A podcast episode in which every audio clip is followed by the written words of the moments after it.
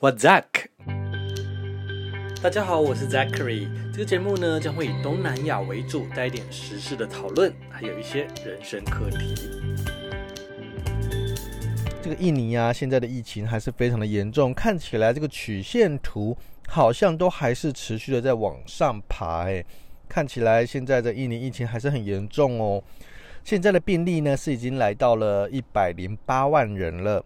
那死亡的人数是达到了逼近三万人，现在已经是两万九千九百九十八人了。那可以看得出来，现在在印尼的疫情还是非常非常的严峻。那东南亚最严重的国家就是印尼了。看起来要回印尼真的是遥遥无期了，还不知道什么时候我才可以回到印尼去工作。那我们就持续的来关注这个印尼的疫情了。在与此同时呢，我来跟大家聊聊一些比较轻松的印尼的话题了。我们聊到什么，大家会最开心呢？其实就是吃了。不知道大家怎么听过一个印尼的泡面，叫做 Indomie。我记得啊，我以前在印尼工作的时候，每一次回台湾，就会有一些朋友说：“你可以帮我带一点 Indomie 吗？”我就说：“Indomie，它的这个东西就在台湾就很像那种统一肉燥面啦，或者是呃维力炸酱面这种非常习以为常的这种泡面，就是我们随手就可以拿到的。”根本就不太起眼，我意思是说大家都可以很容易吃到的。那他说怎么那么特别，想要吃 Indomie？好，那我就买了十几包带回来台湾。回到台湾之后，有一天我在逛超市的时候，我就看到了，OMG，怎么会超市就有卖 Indomie 的？当然是比较贵一些啦，不过。真的，就因为这几年呢、其实越来越多人对东南亚越来越熟悉了。其实 Indomie 真的是到处都找得到，到处都买得到了。那为什么今天要特别来提 Indomie 呢？因为 Indomie 的这个发明的人呢，在前几天过世了。这个是打造印尼的这个 Indomie，它是印尼的，可以说是炒面或泡面。的这个幕后神人，他叫 Nunuk Nuraini，他过世了，享年五十九岁。他是在上个月一月二十七号过世的。那当时呢，是在印尼，这根据印尼媒体的报道啦，这个发明的。这个 indomi 的人呢，他是毕业在西爪哇省的帕查查兰大学，他就读的是食品工程科系，所以就是相关科系了。那一进社会呢，就进到了 indomi 食品泡面部门来工作。他做的工作是泡面口味研发部的经理，我这一待就待了三十年的时间。那其实 Indomie 真的是非常有名哦，它有很多种口味，那是鸡汤口味啦、巴东牛肉啊，还有鸡肉咖喱等等这种印尼风味的泡面。那很多印尼人呢、他们如果要煮来吃的话，都会煮干的，就用炒的，然后加一颗蛋，就是很 typical 的 Indomie 的煮法。那后来当然发明出很多不同的，比如说有加汤的啦，然后有加一些料的啦。我甚至在印尼有去过一间餐厅，它就是把 Indomie 做成各种的样子。来贩卖，有点像是一间商店。你想想看，全部都卖泡面。然后我记得那间商店真是蛮酷的，还有 live band，然后营业到两三点吧，蛮晚的。然后很多年轻人都会去那边吃，很便宜，一碗可能就六十块、五十块。可是其实买那个 Indomie 的话，可能只要不到十块钱台币而已。那其实 Indomie 啊，在二零一九年十一月，这个烤鸡口味还登上了洛杉矶时报。泡面榜单的第一名，而经典口味得到第十名，就可以知道这个 Indomie 它有多么的呃吸引人，多么人多么多人喜欢了。很可惜哦，他才很年轻呢。这个发明这个应该是说研发 Indomie 的努努克诺莱尼呢，是在一月二十七号死掉，然后他享享年是五十九岁，呃，可以说是非常年轻啦。但是他并没有。根据这个 Indo Food 印多食品，就是 Indo Me 的总公司，是表示没有特别说明说他的死因为何。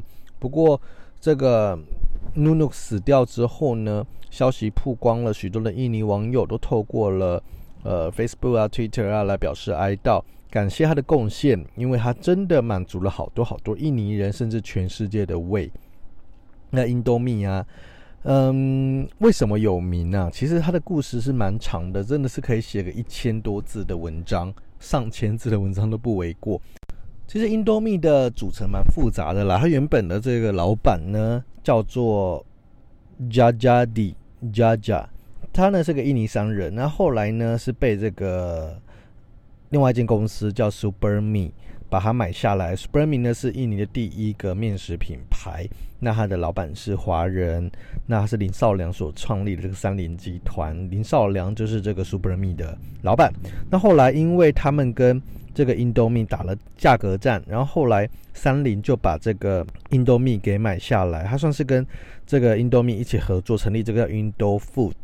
所以后来这个林少良的三菱公司就算是间接拥有 Indomie，好，其实蛮复杂的。总之呢，这 Indomie 现在就在全世界都非常的有名，是什么原因呢、啊？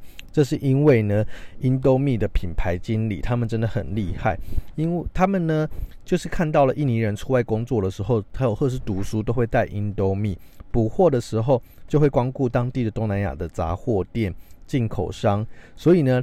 这个 Indomie 的品牌经理就会去跟当地的这些东南亚的杂货店来引进这个产品，让更多人来认识这个 Indomie。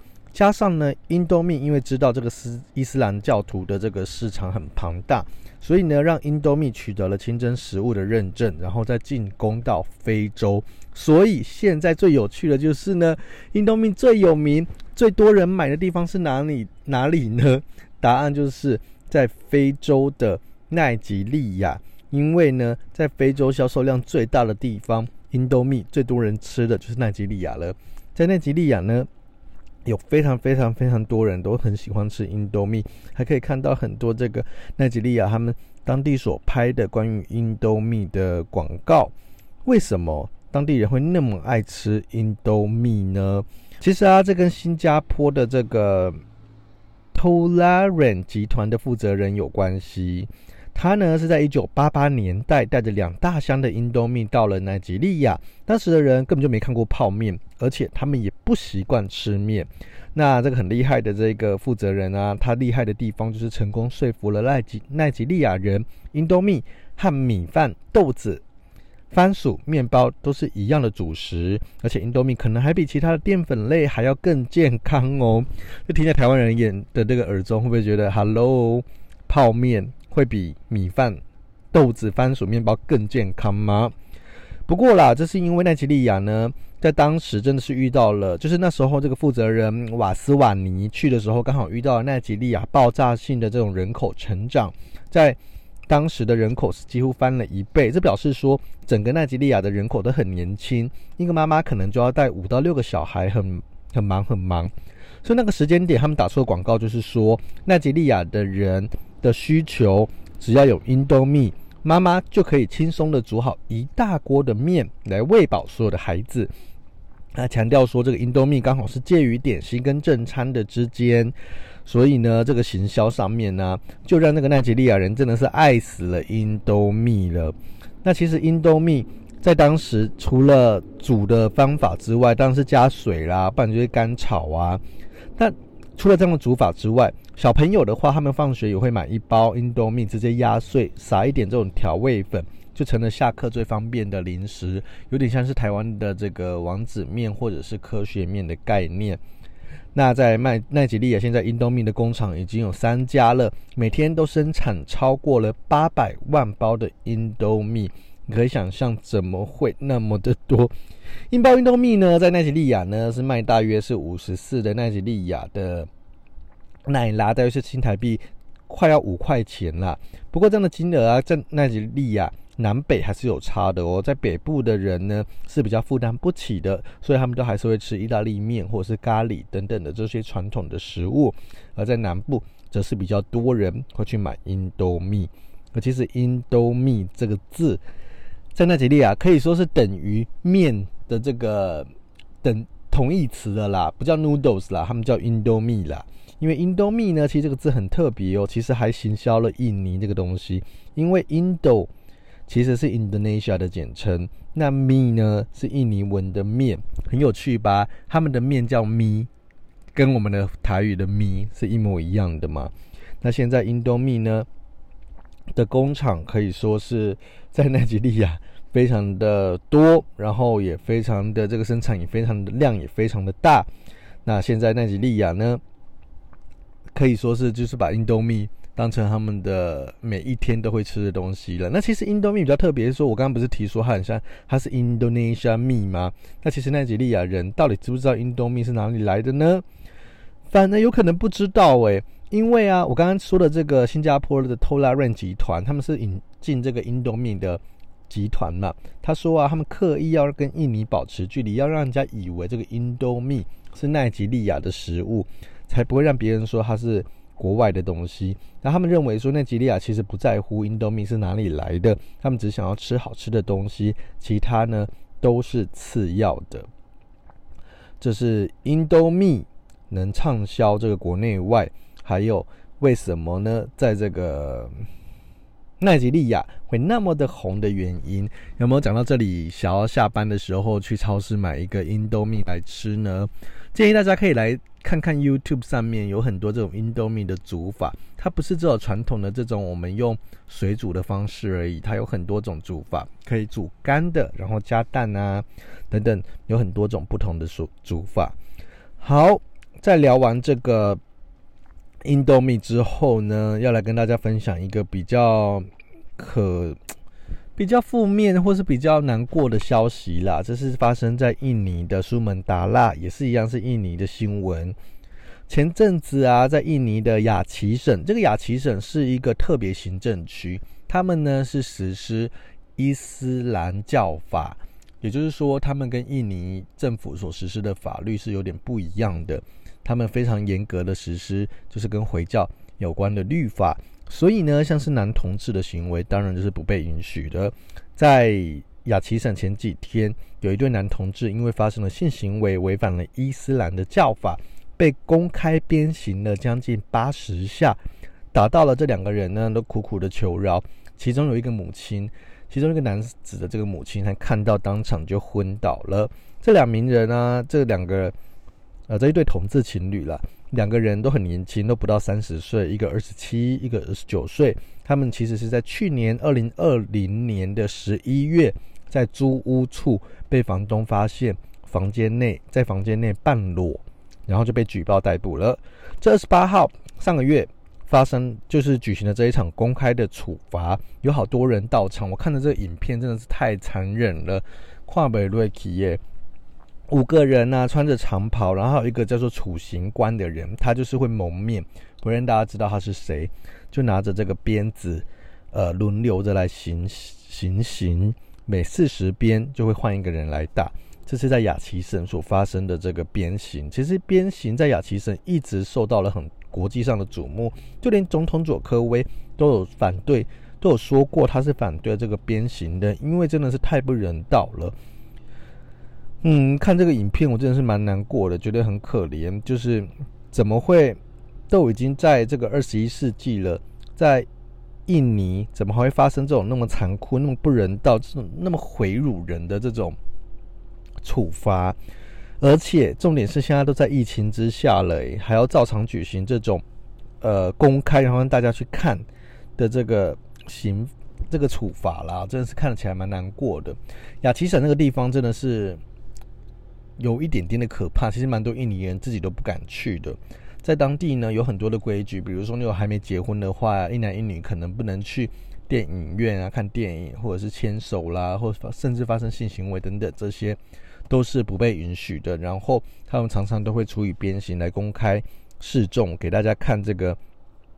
呃，如果就是你犯了这些错的话，会有怎么样的后果？有这种。就是要吓吓唬吓，不是吓唬，也是吓大家的这个含义在里面。那我可以看到那个影片呢、啊，呃，那个那两个人被打的真的是很痛苦啦，然后两个大叫啊，然后流泪啊，然后甚至还倒在地上啊，其实真的是非常的可怕。我真的觉得。看了真的是蛮难过的。其实联合国啊，在当时就有警告了，就是说又违反人权，然后也强调说，任何人都应该要受到人权的保障。然后这一次的这个公开惩罚，已经违反了多项的人权准则，就只是因为这个性倾向而被定罪，真的是完全是违反人权的。然后联合国就要求说，印尼当局要立即的释放他们。那其实印尼的。这个政府，我觉得应该也是没辙啦，因为他们对于这个雅琪省的雅琪特区所实施的伊斯兰教法，他们常年虽然说想要去阻挡，可是就是没办法，因为其实雅琪省这个地方一直想要独立，那好不容易他们跟政府达成了一种默契在了，所以我觉得印尼政府也不太想要去碰他们，所以虽然说佐科威很反对这个鞭刑，但是可能也是无能为力。唉，看起来是不是只能离开雅齐省呢？这些人就是去雅加达，因为其实，在印尼同性行同性间的这个性行为是没有违法的，同志的这个行为也没有违法的。那在雅齐省，是因为他们比较特别，他们实施的是伊斯兰教法，才会有这样的情形发生。这是在印尼的雅齐省。好。有没有在这个结尾好像有点太难过了？我们还是要有点正面一点。其实台湾呢、在前阵子过了通过这个，呃，有可能啦，接下来将会通过这个跨国的同志的婚姻是可以被允许的。台湾真的是走得很前面，在这种保障人权、保障的性倾向上面走得很前面。我们也自诩自己是亚洲亚洲的这个民主灯塔嘛，我觉得很多事情我们如果更关注，然后如果台湾政府可以做一些事情，或者是民间可以做一点事情的话，都可以为这个社会或这个世界来多一点的正面的贡献，不管是在人权或者是各个方面。很高兴可以透过在空中跟大家来聊聊东南亚。接下来呢，就准备要迎接过年了耶，时间真的过得好快哟。我们在台湾的我们真的要好好珍惜我们现在所拥有的相对正常的生活。不过防疫新生活还是要继续撑下去，因为这个我们发生了台湾的本土个本土的这个确诊病例了嘛，加上这个桃园的医院，大家都很紧张，所以这个随时做好的这个防疫措施都还是要做好的，勤洗手、戴口罩。好，再次的呼吁大家了。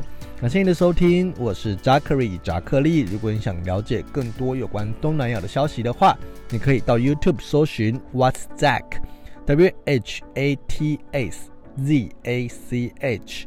扎克利是幕布的扎，然后巧克力的克，然后胜利的利。